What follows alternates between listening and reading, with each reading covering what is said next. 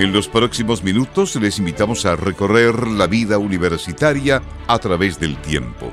Un reencuentro con los exalumnos, un regreso al barrio universitario, un retorno al alma mater. Un espacio presentado por Alumni UDEC en conjunto con Radio Universidad de Concepción, con la conducción de Cristian Martínez.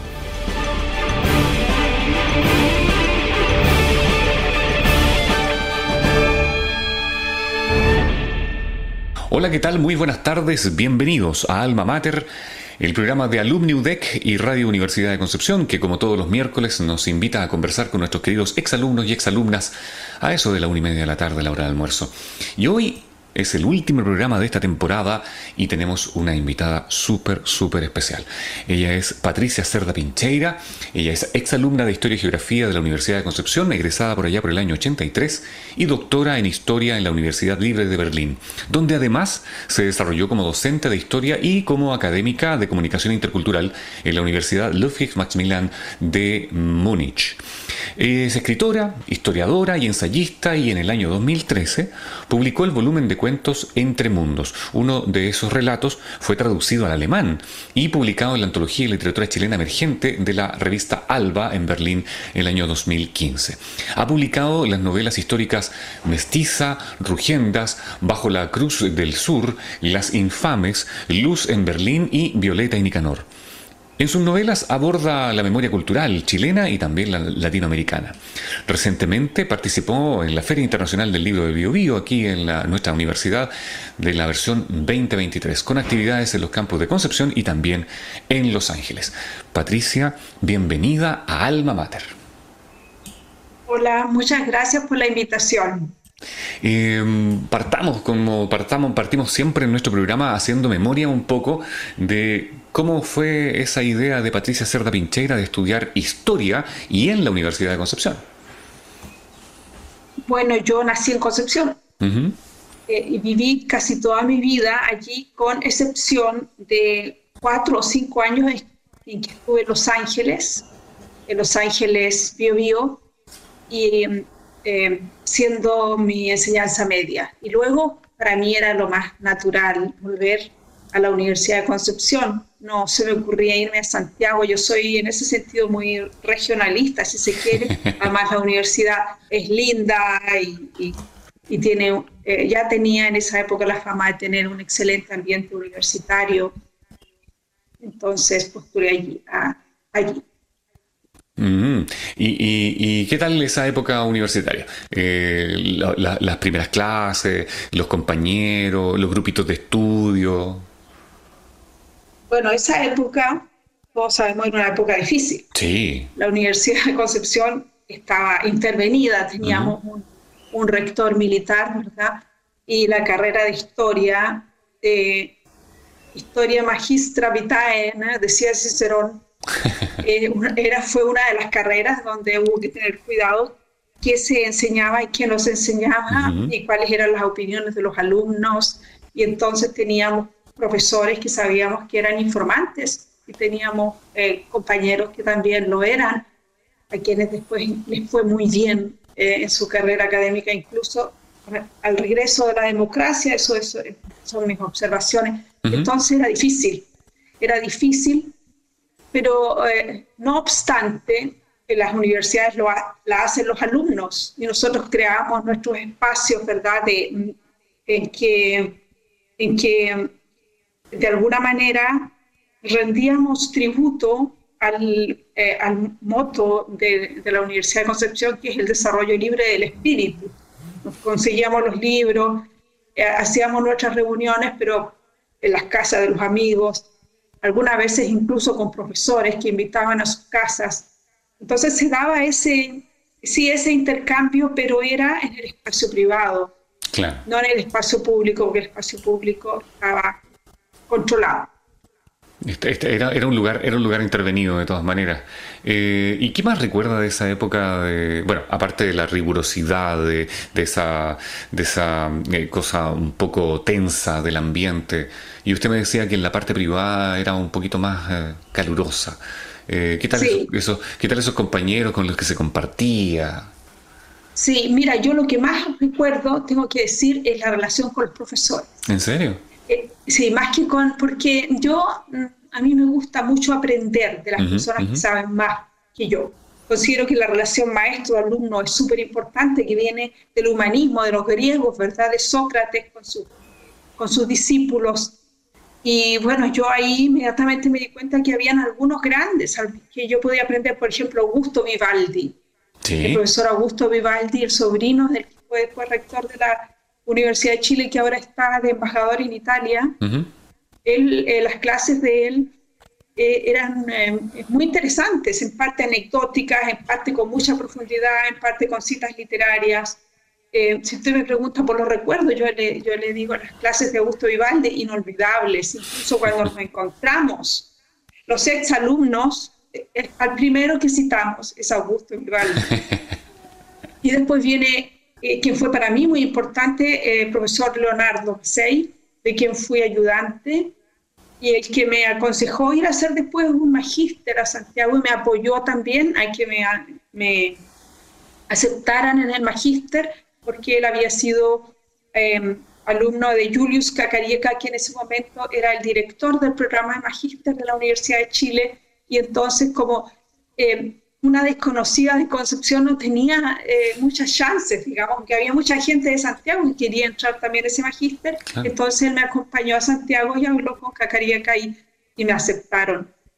Eh, bueno, eso, eso es más que nada, pero también teníamos nuestro grupito, yo me acuerdo que formamos el primer centro de alumnos, por ejemplo. ¿En serio? y eso fue antecedido por protestas y, miedos también, y bueno, y, discusiones, debates. Esos, esos momentos, claro, que se quedan en la memoria. Qué genial, qué buen, qué buen dato que nos acaba de dar. el primer eh, centro de alumnos que se formó en la carrera de historia. Eh, y ahí estuvo participando. Después de, después de la, claro, de, eh, en, dictadura, ¿no? Era complejo. Después de, Claro, claro. Mm. Y bueno, y termina su etapa estudiantil aquí en la universidad. Eh, ¿Qué pasa con Patricia Cerda en ese momento? ¿A, qué se, dónde, dónde va? Mire, yo cuando estaba terminando eh, mis estudios en Concepción, en ese momento se abre el magíster historia, en historia en la Universidad de Chile. Entonces, para mí está muy claro que a mí me, yo quería seguir por la línea investigativa y sentí que ese era el camino. Y ahí pasó lo que le estaba contando de que fuimos a Macei y, y, quedé allá.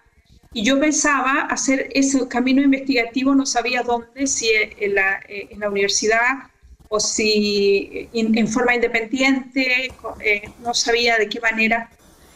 Entonces fui allí y mm, estudié con Rolando Mellafe, por ejemplo, un gran historiador chileno del siglo XX con Eduardo Javieres, ahí siguió este, esta relación con los maestros, con los maestros. Yo en general soy una persona solitaria, tengo que decir. Soy, más bien, sí, una, una, mujer que se, siempre ha sido así, que se recluye a leer, que sale un poco de sí misma a, a ver, a observar, que, a ver cuáles son los impulsos que hay en el, en el ambiente y después aprovecho esos impulsos para Em, a ver, como semillas, para que, a ver qué, cree, qué, qué de eso puede crecer en mí. Mm. Eso fue también así en Santiago. Ya, se, arma entonces todo un, viaje a, la, a, la, capital de nuestro país. ¿Y cuándo emigra a Alemania? ¿Cómo nace esa idea de partir a, Europa? Bueno, a mí Santiago no me gusta, tengo que decir. Eh, yo, en, Sí, es que lo que pasa es que se ha hablado de los terribles 80, ¿verdad? sí, de la sociología, de la historiografía. Y yo lo sentí, yo sentí eso. O sea, ya en Santiago estaba, estaba la, la, sociedad chilena se veía mucho más polarizada que en Concepción. De alguna manera lo, lo noté.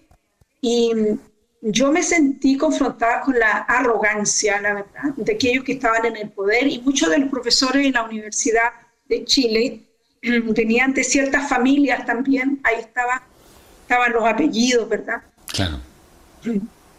yo, mm, no, yo, yo no quería quedarme ahí, pero tampoco quería volver a Concepción. Eh, yo quería salir, la verdad quería salir y ahí me, eh, puse a investigar cuáles eran las posibilidades. Y fue así como, como logré, o sea, llegué a, a, consultar, al Instituto Goethe qué becas había, qué, qué posibilidades había, y. Y me fui, me fui a, a Berlín, invitada. ¿Y el idioma le costó mucho ahí? No, es que eso incluía una, no, no, es que esto, todo esto incluía también aprender el idioma. Lo que pasa es que Alemania y en general todos los países europeos tenían los ojos puestos en estos países latinoamericanos que vivían en dictadura y tenían mucha preocupación porque esta, estas dictaduras se alargaban ya más una década y media en Chile y qué iba a pasar entonces con las nuevas élites, quién iba a formar a esas nuevas élites eh, si quería, si, eh, América Latina iba a volver en algún momento a la democracia, cuál iba a ser la experiencia, cuál iba a ser el conocimiento. Y entonces fueron muy generosos con sus becas. Estaba la Friedrich Ebert Stiftung, el Goethe Institut, la Friedrich Naumann Stiftung eh, y otras fundaciones. Stiftung significa fundaciones en, en, español, con un programa muy generoso para, para becarios sudamericanos. Ahí aprovechó y todas esas, claro, y todas esas becas incluían eh, estudios de Alemania. Y Alemania eh, también pensaba, bueno, y así también se va creando, ¿verdad? Eh, un puente a través de estas personas, un puente entre Alemania y América Latina. Yo misma me siento como un puente, tengo que decir, porque em, de alguna manera mi literatura está relacionada con mi vida en Alemania y en Alemania yo hablo de América Latina, es en mis charlas, en mis presentaciones, hay, una, hay un, como una ventana para mirar a América Latina. Mm, entonces, bueno, llega a Alemania, se radica allá, comienza a hacer clases, eh, comienza a hacer docencia y también comienza a escribir. Y ahí sus personajes, obviamente, tienen una relación con Latinoamérica, pero muy, muy fuerte, como me lo acaba de explicar. Eh, ¿Qué tal esa, esa instancia de comenzar a escribir?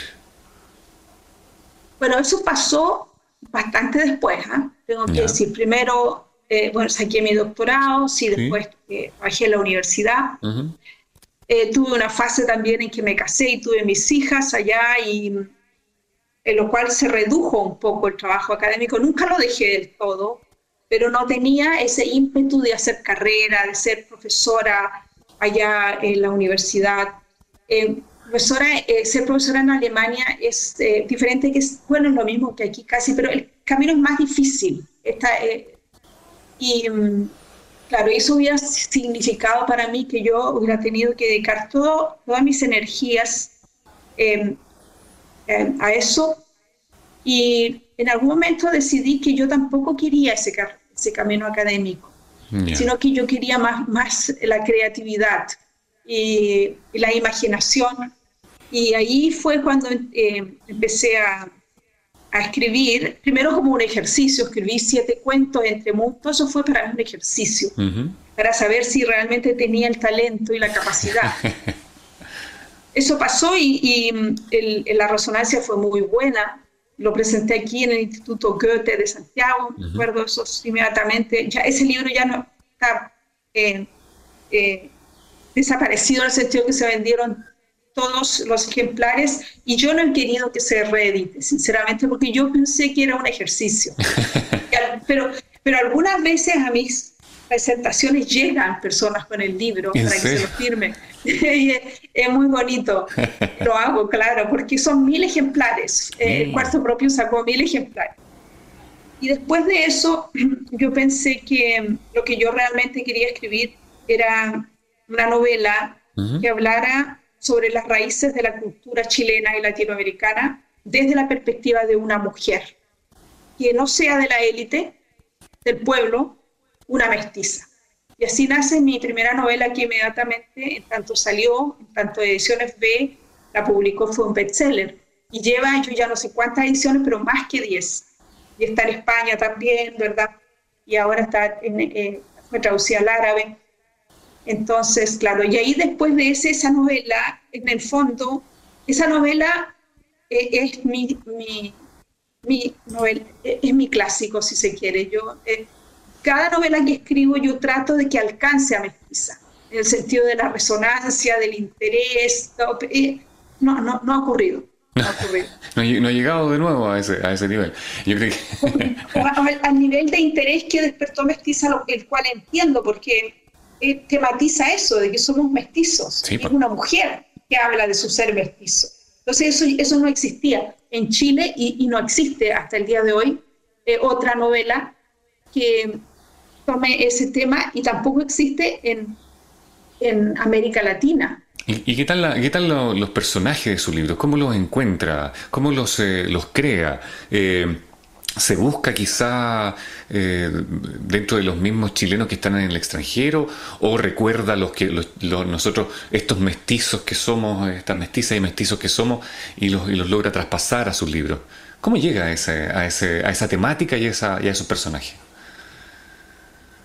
Mira, esto es un proceso muy orgánico, es difícil hablar de él, porque es espontáneo también. Es espontáneo, a lo mejor puede ser que estos personajes se presentan ante ti, que vienen de un lugar misterioso del pasado y te piden que escribas sobre ellos. Este, esta parte de la, del surgimiento de los personajes es uno de los momentos, digamos, misteriosos de la creación literaria ahí está el misterio. Eh, eh, es, lo interesante de y descubrirlo después en los libros que usted escribe. O sea, eso, eso yo creo que también es un trabajo del lector, de, buscar esa, esa, esa fórmula para encontrar ese, esos personajes, esos ambientes, esa, esa temática. Yo puedo decir que los personajes aparecen y se van perfilando. Em, y, y se van a ver cómo se van como independizando y, van ellos contando la historia. Y al final yo soy casi como una traductora de ellos. Ellos van y vienen y yo, yo escribo eso. Eso, eso está pasando y, y, yo lo, y, yo lo, y yo lo escribo. Qué bien, qué, qué, qué, qué hermoso lo que dices. Esa, es, es, un, es una relación natural, como dice usted. Esa, se, se da y, aparecen y se muestran y andan y avanzan y retroceden y se quitan y eh, es todo un proceso que, que, le ha gustado llevar. Sí, y, una cosa más, yo, yo bueno, eh, yo hago eh, talleres de literatura y ahí los talleristas, las talleristas son casi muchas mujeres, no todas, pero muchas mujeres me preguntan ya si estos personajes, por ejemplo, la protagonista de Mestiza, si tiene algo de mí, si es autodidacta, perdón, es autoficción. Em, y yo puedo decir que he reflexionado, pero después de que yo tiendo a inventar personajes femeninos, populares, que son superiores a mí en cuanto a fortaleza, a lucidez, a inteligencia. Y de alguna manera yo los yo los copio, eh, yo las imito, trato de ser como ellas para evolucionar. Y porque yo pienso que la literatura tiene eso. Eh, eh, la literatura, tanto para la escritora, el escritor, como para los lectores, es una instancia de evolución personal. Es una instancia de, de, mayor empatía, de evolución, de... todos queremos, ¿verdad? Ser mejores, ser mejores personas. Todos queremos potenciar eh, la persona, lo que tenemos dentro. Conviértete en ti mismo, decía Píndaro. Todos queremos eso. Y la literatura es uno de los caminos que ha inventado el ser humano para llegar a eso. Mm. Buen proceso, buen proceso. Excelente proceso. ¿Y cuál cree usted que han sido las claves entonces para ser una escritora tan prolífica y reconocida? Trabajar ocho horas diarias. nada más. nada más, nada más.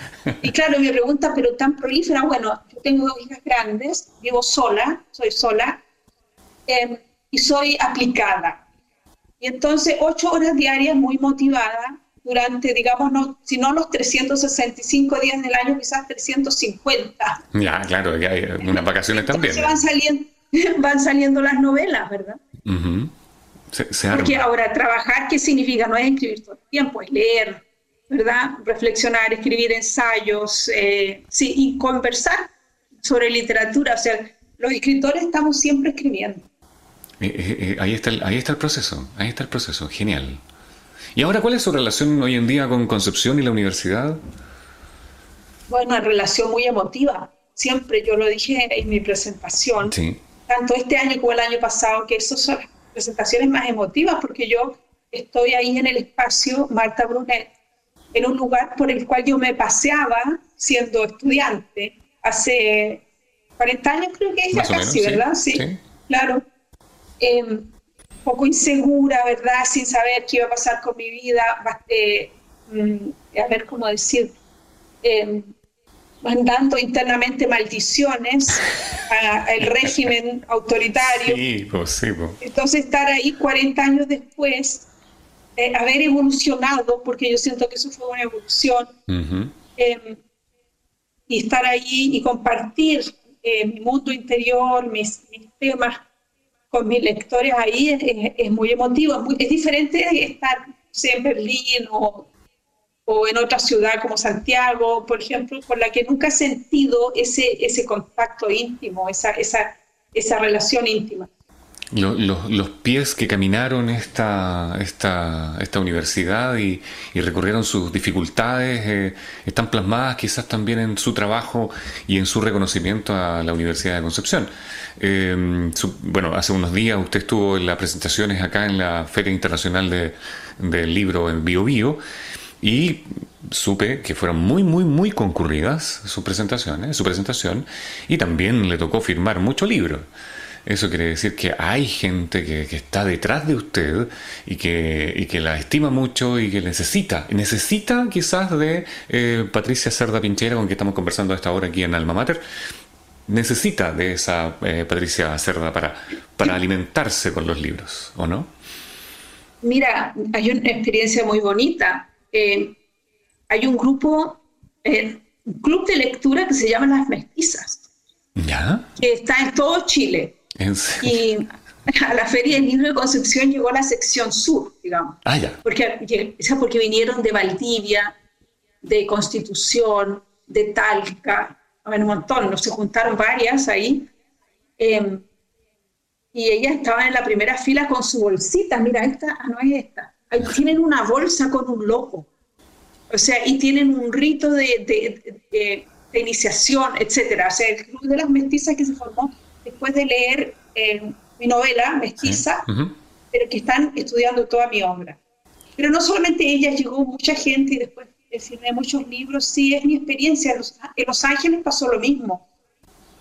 Eh, y es una bonita experiencia porque yo considero que la literatura tiene ese aspecto comunicacional. Una escritora, un escritor o escritora no es nada sin sus lectores. Si no hay lectores, no hay literatura. Ese es mi, es, mi planteamiento. Ahora los lectores podrían venir en el futuro, también es así. Hay escritores que fueron muy poco leídos y que en el futuro, o, la, digamos, la posteridad los descubrió. Mi ambición es que los eh, lectores del futuro sigan leyendo a Patricia Cerda. de todas maneras, de todas maneras. Y para eso también eh, se supone que hay más creaciones. ¿Tiene algo planeado ya por, por salir? Sí, sí. Tengo una novela que se va ahora a imprenta, y que nuevamente está ambientada en la región, pero en la época de la conquista y ahora tematiza al inventor de Chile, del que sabemos muy poco, que es Alonso de Arcilla y Zúñiga. Esa novela viene en abril. Que ya, entonces, eh, queridos auditores, traten de eh, reservarlo desde ya, porque de seguro eh, Patricia Cerda probablemente no lance muchos libros, como le gusta así como hacerlo no tan, no tan masivo, pero de todas maneras va a ser un gran regalo para todos el tener un nuevo libro de Patricia Cerda Pincheira. estamos llegando ya al final del programa, se nos pasó el tiempo, hemos conversado con Patricia Cerda, escritora, exalumna de Historia y Geografía, eh, que nos visitó acá en la Feria Internacional del Libro y que eh, pone el broche de oro para terminar nuestra temporada 2022-2023 eh, de Alma Mater. Patricia, ¿algo que decir al, final para su universidad? Bueno, un saludo cordial. Tengo que decir que también tuve el, gusto de conocer al rector Carlos Saavedra en, en, el cóctel de inauguración, de conversar con él una persona muy agradable, que también es lector mío. Así es que, bueno, decirles a los penquistas que me encantaría ganarlos a todos como, lectores porque siempre estoy conversando con, con la ciudad. O sea, eh, muchos de mis personajes vienen de Concepción o pasan por Concepción, o la novela ocurre un tiempo en Concepción. O sea, hay algo tiene que pasar aquí. algo tiene, así es que eh, los saludos se los estoy mandando en el fondo siempre. Eh, qué genial. Muchas gracias por acompañarnos el día de hoy. Eh, que le vaya muy, muy bien y esperamos esa novela en abril de todas maneras acá para que se eh, deleite el público penquista. Bueno, muchas gracias a ti por esta conversación. Y así llegamos al final del programa Alma Mater, el último de la temporada, con Patricia Cerda Pincheira, y nos encontramos ya a la vuelta de las vacaciones, así que descansen, eh, regocíjense, compren un libro de Patricia Cerda y lo leen tranquilamente en sus vacaciones. Nos encontramos, hasta la próxima. Hemos removido recuerdos universitarios y hemos conocido la vida de otro miembro de la familia universitaria. Culmina esta edición de Alma Mater, pero nos reuniremos en el próximo capítulo para reencontrarnos con la historia y quienes pasaron por las aulas de la Universidad de Concepción. Es una invitación de Alumni UDEC en conjunto con Radio Universidad de Concepción.